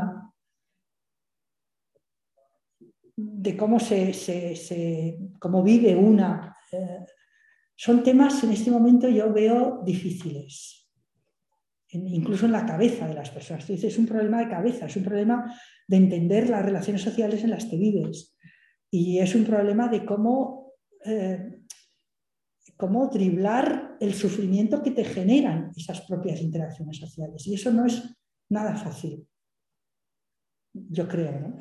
Y luego, claro, hay mucho ruido ambiente, o sea, mucha, mucho ruido en el sentido de eh, pues es que las feministas que siguen, eh, es que el intento de dividir el propio movimiento de manera que ya no, no, sepamos orientarnos, eh, capitalizarlo para determinadas cosas, quitarle radicalidad. O sea, no, está siendo un momento fácil. Mujeres que derivan hacia posiciones muy punitivistas, que tampoco, desde mi punto de vista, tampoco es. O sea, está siendo un momento a mí me parece un momento difícil por todos los problemas que hay planteados y porque, eh, podríamos decir, nunca hubo un, movimiento unitario, porque cuando el movimiento era unitario éramos muy pocas, entonces era relativamente fácil. Es un movimiento muy amplio, eh, integrado por multitud de movimientos a su vez y de diferencias, pero que es difícil bueno, casar un poco todo eso, porque, y, ya te digo, desde el punto de vista de los varones, yo creo que muchos han dicho, vale, de acuerdo, pero hasta aquí. O sea, no me pidas más. ¿No? Bueno, no sé, esa es mi impresión. Tú, que eres varón. Es un, un triste moderador. Esto es un triste moderador. No, el otro día hablaba con un compañero, él me decía que cuando se hacen talleres con varones, eh, que a veces se plantea como una especie de planteamiento inicial. Bueno, vamos a ver, aquí, ¿cuáles sois, eh, os podrías considerar varones feministas? Unos cuantos, levanta la mano, ¿no? Tres, cuatro. ¿Cuántos antifeministas? Otros dos o tres. Yo no entiendo nada, yo no sé qué, yo no sé cuánto. Vale. ¿Cuántos más feministas que anti? ¿Cuántos más antis que, que feministas? Una conclusión muy mayoritaria. No entienden. No, entienden las mujeres qué es lo que queremos. No, no lo entienden. Entonces es muy fácil refugiarse con, tenéis divisiones entre vosotras, porque están las trans, están las lesbis, están los no sé qué, eh, están las bi, están la, papá, ya no sois las mujeres mujeres, sino que estáis muy divididas, ya habéis conseguido lo máximo que podíais conseguir, que es que os tratemos como iguales. Punto. Monse, no lo quieren entender, más bien. Ya. Pero sin embargo la violencia arrecia y la desorientación aumenta.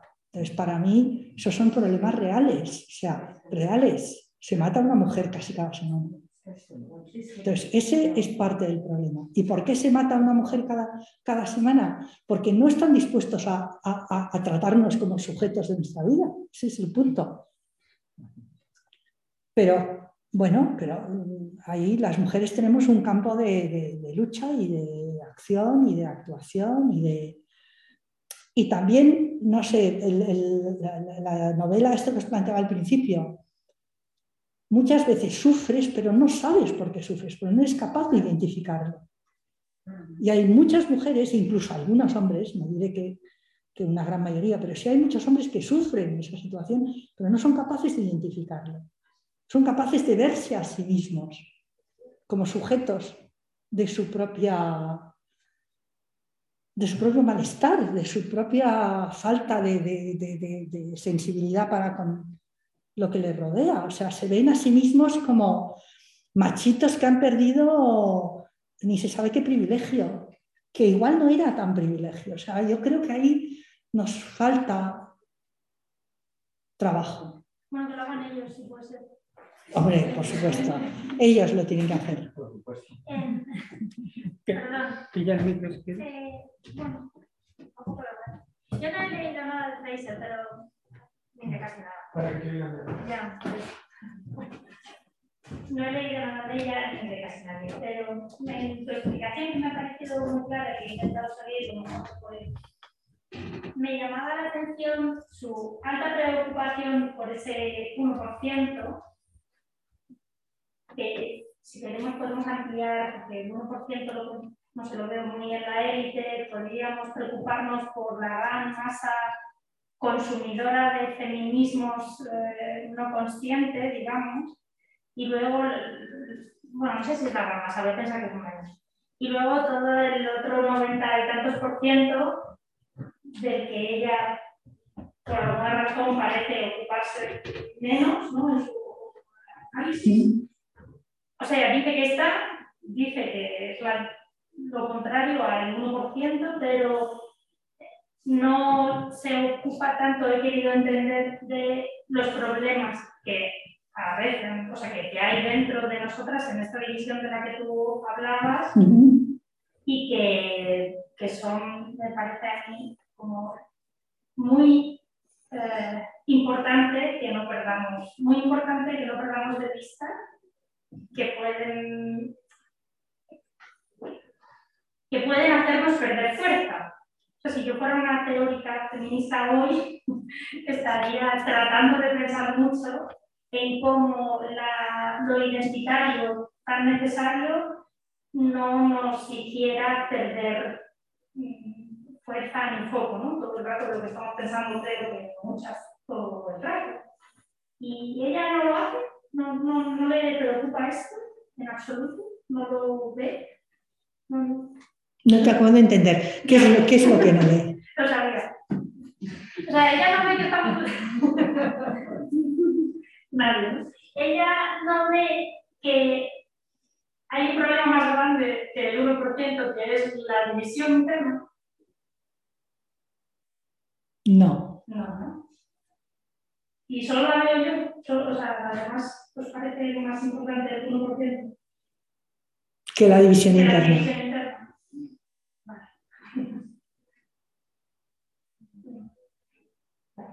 A mí no me, o sea, me quiero, no quiero que parezca que la división interna me, me, me desagrada, no, que no puedo entenderla, ni mucho menos. Solamente no la pierdo de vista porque me parece que es importante no perderla de vista e intentar que no nos afloje. Pero ¿qué es lo que te preocupa de la división interna? La división de, de, de clase, podríamos decir, la división de por orientaciones sexuales distintas, Me la división de identidades. volvamos- No, me preocupa que nos volvamos la espalda, que es todo lo contrario de lo que deberíamos. No, no, no me preocupa que la haya, me preocupa que no seamos capaces de mirarnos en ella, en esas diferencias, que no seamos capaces de querernos ahí, o de, de- de- de apo- de juntarnos desde ahí. Me preocupa que la diferencia nos separe, no me preocupa que haya diferencias. Bien. No saber gestionar la diferencia. Que Claro. No son diferencias, son diversidades. claro. Claro. Es esto. Pero yo creo que el movimiento- los movimientos feministas siempre han sido muy capaces de gestionar las diferencias, Sí. Estableciendo modelos de consensos, modelos de redes, modelos de escucha. O sea, yo creo que en eso hemos sido siempre muy capaces de hacerlo. Otra cosa es que en el momento que esas diferencias, podríamos decir que se, como que se coagulan, ¿no? Como que se, se endurecen y además entran en rifirrafes políticos de, de distinto ámbito, sean muy difíciles de gestionar. Eso es lo que, a mí eso es lo que me preocupa. O sea, porque yo creo que, que siempre hemos sido muy inclusivas, muy abiertas, capaces de, pues eso, de llegar a consensos amplios, eh, de escucharnos, de mirarnos unas a otras. Ahora, siempre, o al menos esa es mi experiencia, siempre que ha habido disensiones fuertes, al menos en, en el movimiento feminista español, que es el que más conozco, es porque ha habido ahí la intromisión de otros elementos, de elementos políticos, de partidos o de, eh, no sé, de grupos de poder, de lobbies empresariales. Entonces, eso es lo que lo hace más difícil. Eso lo hace más difícil, porque si piensas cuando hubo una cierta institucionalización del feminismo en los años 80 con el inicio del PSOE, cuando se creó el Instituto de la Mujer y otras experiencias de ese tipo, allí hubo una cierta separación entre el feminismo más institucionalizado y el feminismo más asambleario, más de base, etcétera, etcétera. Hubo algunos momentos de tensión duros, pero sin embargo, eh, en los, ya yo diría que, que, en los últimos años, en los 2000, 2000 y pico, eso se ha rebasado. ¿Por qué? Porque, porque otra vez, como que el auge de, de las luchas que han ido surgiendo en diferentes sitios y nuevas generaciones de feministas han dado al traste con aquello, ya da un poco igual. Pero cuando vuelve a aparecer ese tipo de cosas es cuando es más difícil. Entonces yo creo que ahí, en eso estoy de acuerdo contigo, no tendríamos que perder el rumbo, porque realmente somos capaces de generar movimientos inclusivos de mujeres muy diferentes eh, que tienen pues, bueno, identidades muy distintas, opciones muy distintas y posiciones muy distintas. Siempre que, eh, digamos, no, eh, no, no, discriminen a otras. ¿no? Que para mí ese es el punto. Que no discriminen a otras. Que no las entiendan como, como otras. Porque el mismo tema que tú planteabas de la prostitución, si tú planteas desde la subjetividad de la, de la prostituta, ¿no? su vida, su trabajo, su ejercicio, etcétera, etcétera, si la ves como una más, podrás discutir si realmente es un trabajo, si no lo es, hasta qué punto. Pero en último término eso lo puedes dejar un poco al margen, porque lo fundamental es que son como cualquier otra. Deben estar incluidas dentro del movimiento feminista, de los movimientos feministas, como mujeres con derechos, exactamente igual que cualquier otra. Y esa mirada inclusiva yo creo que es la fundamental en el feminismo. ¿Había otra palabra por ahí? Hay otra pregunta. Sí. Y había, habíamos otra, otra pregunta en el, en el chat eh, pues se puede resolver también, eh, que era de Gloria, que decía eh, cómo entiende Fraser las violencias machistas. Que lo había explicado, pues si lo podías desarrollar un poquito más. Y nada. Oye, yo es por el que he estado comentando a la compañera y tú que se me está dando el pensamiento de la lucha feminista y esto es muy visual eh, con las feministas más excluyentes como están dentro de la academia, dentro de las legislaciones, eh, con la excusa del debate teórico, cuando realmente eh, lo que están imponiendo es su punto de vista político conservador y ese 1%, o como me quieras llamar.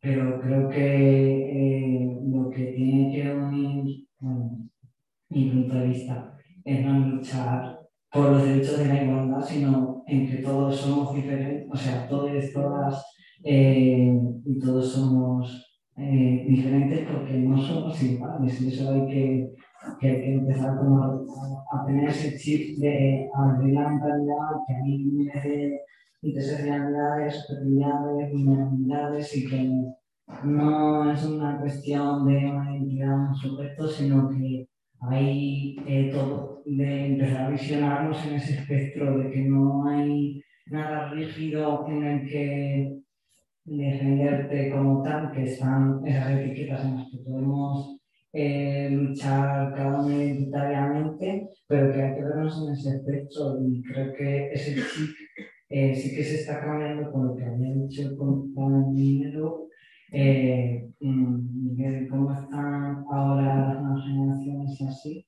Yo creo que Peque sí que están dentro de este movimiento un poco más queer, más llegado a esa visión de diversidad o que pueden entenderlo, pero que en el momento en que empiezan primaria eh, una educación poco más estructural, ahí empieza todo y que creo que donde deberíamos empezar a pensarnos es cómo subvertir este estado, estos pensamientos y, y, cómo subvertir también ese pensamiento de, sí, concentrarnos en el 1% porque tenemos un feministas, pero cómo subvertir todo esto, ¿no? O, no sé. O sea, cómo empezamos, porque vale en la educación, pero si están dentro de las legislaciones, eh, parece que no tenemos peso quien realmente estamos haciendo activismo y en esa lucha del feminismo, no sé. O sea, que está muy bien la teoría, pero yo no sé subvertir más que con mi presencia en una clase llena de aula. No sé hacerlo, sí, lo personal es político y estoy haciendo aquí, pero estoy en contra de todo mi colegio. O sea, tengo que estar reconstruyendo constantemente. O sea, eh, más allá de lo individual, ¿cómo tejeremos alianzas con otras? ¿Cómo se? Es una pregunta muy tocha, pero no sé. Gracias.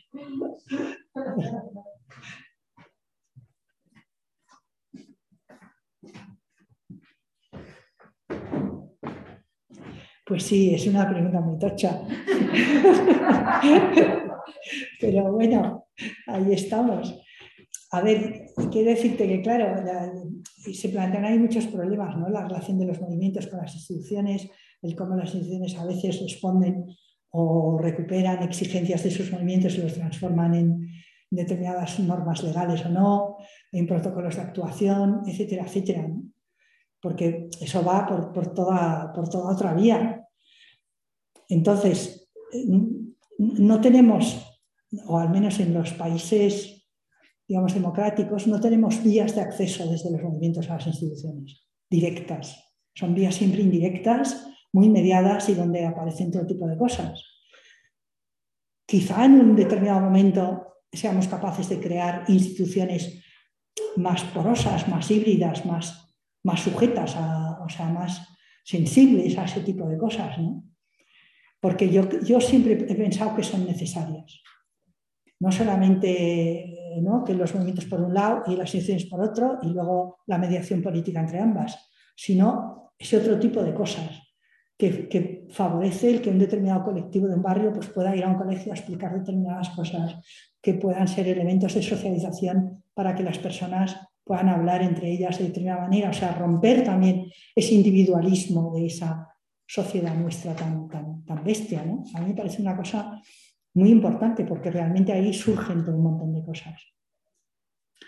Pero bueno, eso también es algo que, hay que hacer y que evidentemente pues, en parte se está haciendo.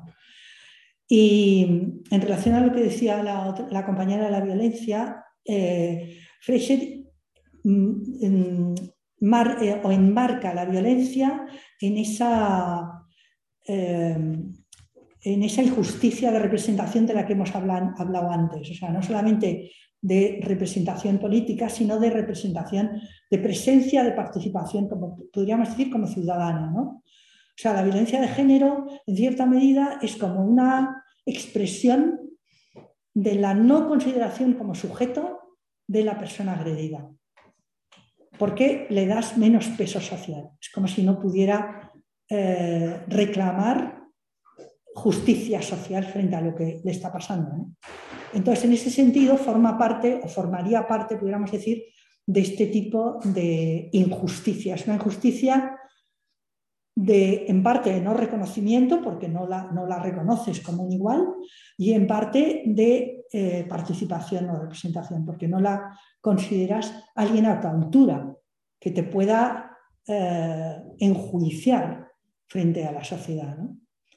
Y ese, eh, ese aspecto también me parece interesante, porque claro, la violencia a veces se trata como, bueno, pues como un mal endémico, como una deriva difícil de tratar, pero entender como que las mujeres estamos colocadas al mismo nivel y por tanto tenemos el mismo poder de interacción, en cierta medida también nos coloca en otro espacio.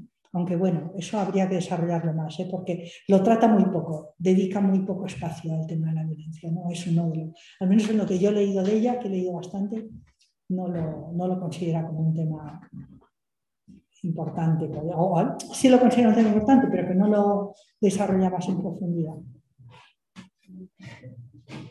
Claro.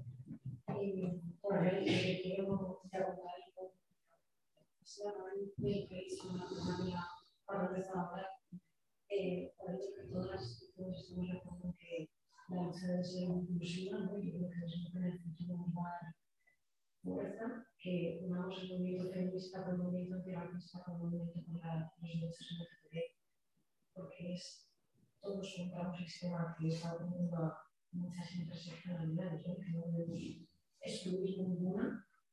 Una de las cosas que he dicho ella es que empiecen a hacer el trabajo también ellos, ¿no? Que, porque aquí no hay ningún hombre cis hetero clásico y cuál crees que es la herramienta definitiva para que de verdad se impliquen, porque va a ser cuando estemos todos implicados cuando tenemos este sistema desde la raíz, ¿no? que es lo que dices tú, que es lo que verdad va a cambiar las cosas. ¿no?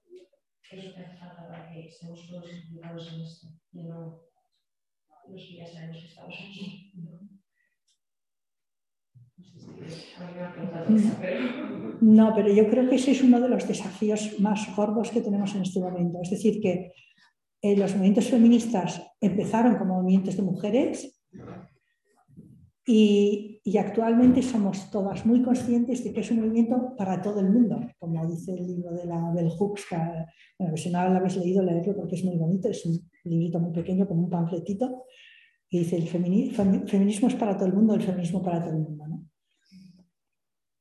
O sea, el feminismo, o los feminismos no son eh, solo para las mujeres, ni para aquellas personas eh, que tienen una identidad sexual no claramente definida, ni para aquellas personas que no son binarias, ni para aquellas personas que son trans, es para todo el mundo.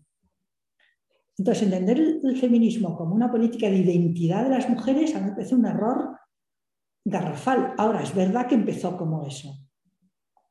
Entonces, tampoco le puedes pedir a lo mejor a personas pues ya de mi edad o más mayores que yo que, que, cambien su chip, ¿no? Eso no es fácil. O sea, una de las cosas que tiene bueno Fraser es que a pesar de que ella se mantiene como en sus ubicaciones, pero ha seguido el movimiento durante muchos años y es capaz como de, ir avanzando con él, ¿no? Hay personas que se han quedado en el feminismo de los años 60, no las nuevas de ahí, ¿no? Eh, que, el feminismo es una cosa de mujeres y punto y basta. Cuando realmente el reto es transformarlo, que, que, se entienda como un movimiento para todo el mundo y para una vida mejor para todos y todas y todos y todo el mundo que queráis. Porque es de lo que se trata, de poner sobre la mesa el que esa eh, formalización de identidades de género separadas, con roles separados, con trabajos separados, que, que además incluye esa separación entre espacio de producción espacio de reproducción, es una, un atentado contra. Contra la vida humana. Exactamente. Entonces, ese, para mí ese es el punto. Entender que una vida digna para todos los seres humanos implica eh, políticas feministas. Pero no porque sean políticas para las mujeres, sino porque son políticas beneficiosas para la vida, que es lo que está en juego en el capitalismo contemporáneo. De ahí su, gran importancia política y de ahí que nos convirtamos en como el enemigo principal. Porque, estamos ahí, porque es eso lo que está en juego, ¿no? En un momento en que justamente el mantenimiento de la vida empieza a ser problemático con el sistema político y con el sistema económico que tenemos, si bien no lo es ya desde hace mucho. Entonces, claro, eso hace que nuestra lucha sea una lucha tan central, pero siempre y cuando que no sea una lucha solo de parte, que no sea una lucha discriminadora, que no sea una lucha contra, sino que realmente tenga ese carácter inclusivo capaz de alumbrar una nueva... No sé, me estoy poniendo muy lírica. ¿eh? Estamos muy pero no, yo creo que eso es lo más importante que tenemos entre manos. Y por eso realmente merece la pena. Exactamente, porque parece que no, pero tiras de ahí y es que salta todo, porque todo está sujetado sobre todas estas divisiones. Entonces, mantener esas divisiones es fundamental para que ese sistema siga manteniéndose y pueda llegar a algún otro tipo de arreglo incluyendo a no sé quién y a no sé cuántos, pero excluyendo a no sé quién y a no sé quién más, y generando de nuevo todo un montón de sufrimiento. Entonces, por eso es fundamental. Bueno. Pues no, no hay más cuestiones, por aquí. Y nada, pues agradecerle a Monse que haya estado en la charla de hoy. Yo creo que han salido un montón de cosas.